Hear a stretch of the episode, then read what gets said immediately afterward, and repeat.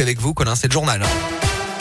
Et à la une de l'actualité, aujourd'hui, un nouveau conseil de défense sanitaire se tiendra ce matin à l'Elysée avec un mot d'ordre peut-être établir un début de calendrier d'allègement des mesures sanitaires. En tout cas, la règle des trois jours de télétravail obligatoire, si possible dans les entreprises, est prolongée, annoncée d'ores et déjà la ministre du Travail hier. À noter également cette nouvelle journée de mobilisation aujourd'hui dans l'éducation nationale. Une semaine après une journée de grève historique, les profs manifestent de nouveau pour demander plus de moyens et une meilleure gestion de la crise sanitaire dans les établissements scolaires. Dans l'actu chez nous, un chauffard derrière les barreaux pour au moins sept mois à Rion. En juillet dernier à Pont du Château, au volant d'une berline en excès de vitesse, il avait refusé le contrôle des gendarmes, était parvenu à prendre la fuite. Quelques jours plus tard, les forces de l'ordre l'avaient repéré en train de faire le plein à une station-service sur la 75. Mais là aussi, il avait réussi à s'échapper à pied. Cette fois-ci, le véhicule non assuré et sans contrôle technique avait été saisi. L'enquête a montré que le chauffard n'avait pas le permis de conduire. Son oncle, qui était le propriétaire du véhicule, s'en tire avec 780 euros d'amende. Euh, le conducteur en faute a fini par se rendre aux gendarmes il y a quelques jours. Il sera jugé au mois d'octobre prochain, mais a été incarcéré pour purger une, précédente peine de prison. Des repas froids aujourd'hui et peut-être demain également dans les cantines à Clermont. C'est ce qu'annonce ce matin le maire Olivier Bianchi. Une solution plutôt que de fermer les cantines faute d'agents suffisants à cause de l'épidémie. La restauration scolaire est donc perturbée dans plusieurs écoles de la ville, indique la mairie. Dans l'actu aussi, ce drame dans le Jura. Hier après-midi, quatre ados ont trouvé la mort sur la route, probablement à cause d'une plaque de verglas. Leur voiture a fait une chute de 10 mètres dans un lac. Un seul survivant, un des passagers, euh, qui a miraculeusement pu sortir de l'habitacle de lui-même. Une enquête pour homicide involontaire a été ouverte. Euh, toutes les victimes étaient pensionnaires d'un même établissement. Une cellule psychologique est d'ailleurs mise en place dès ce matin.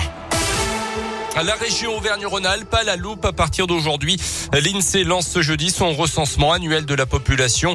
En Auvergne-Rhône-Alpes, 1,2 million d'habitants sont concernés dans 913 communes, 15% de la population environ de nos départements. L'enquête va durer des semaines.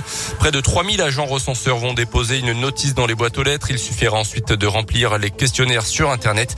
Des données sur l'âge, le sexe, le niveau d'instruction, la profession, le mode de déplacement domicile-travail permettront euh, par exemple d'adapter les politiques publiques mais aussi de voir si les modes de vie ont évolué pendant la crise sanitaire. On écoute le directeur régional de l'INSEE, Jean-Philippe Grotier. C'est sûr que cette enquête en 2022 va nous donner des premières indications partielles, puisqu'on ne couvre qu'une partie du territoire, sur euh, la réalité statistique des transferts de population. Euh, est-ce que réellement euh, il y a plein de gens qui ont quitté la région parisienne ou les grandes villes pour aller s'installer plus loin? Est-ce qu'il y a beaucoup de gens qui, grâce au télétravail, en fait, ont inversé leur résidence principale et leur résidence secondaire. La manière de collecter l'information, ça permettra de l'identifier. Est-ce que euh, ça sera significatif ou pas? Après, euh, le recensement, c'est les habitants qui répondent. C'est du déclaratif.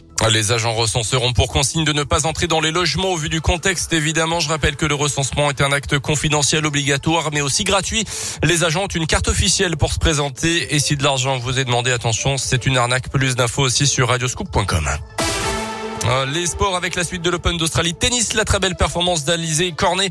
La Française 65e joueuse mondiale a battu cette nuit la numéro 3. L'Espagnol Muguruza se qualifie donc pour le troisième tour. Et puis encore une défaite en Ligue 1 pour le Clermont Foot. C'était hier soir au Montpied à domicile contre Strasbourg. Deux buts à zéro. Le Clermont Foot est 17e au classement euh, ce matin et recevra le Stade Rennais, une équipe en forme de ce championnat. Ça sera le week-end prochain. Oui, il y a des places à gagner sur Radio Scoop à tout moment de la journée pour ce match de dimanche 15h malgré la jauge. Colin, vous disiez c'était des, des, plats froids dans les cantines aujourd'hui à Clermont. Oui, c'est ça. Euh, ça tombe un jeudi, quoi. C'est pile le jour steak frites euh, normalement. Et normalement, c'est ça. c'est la tradition.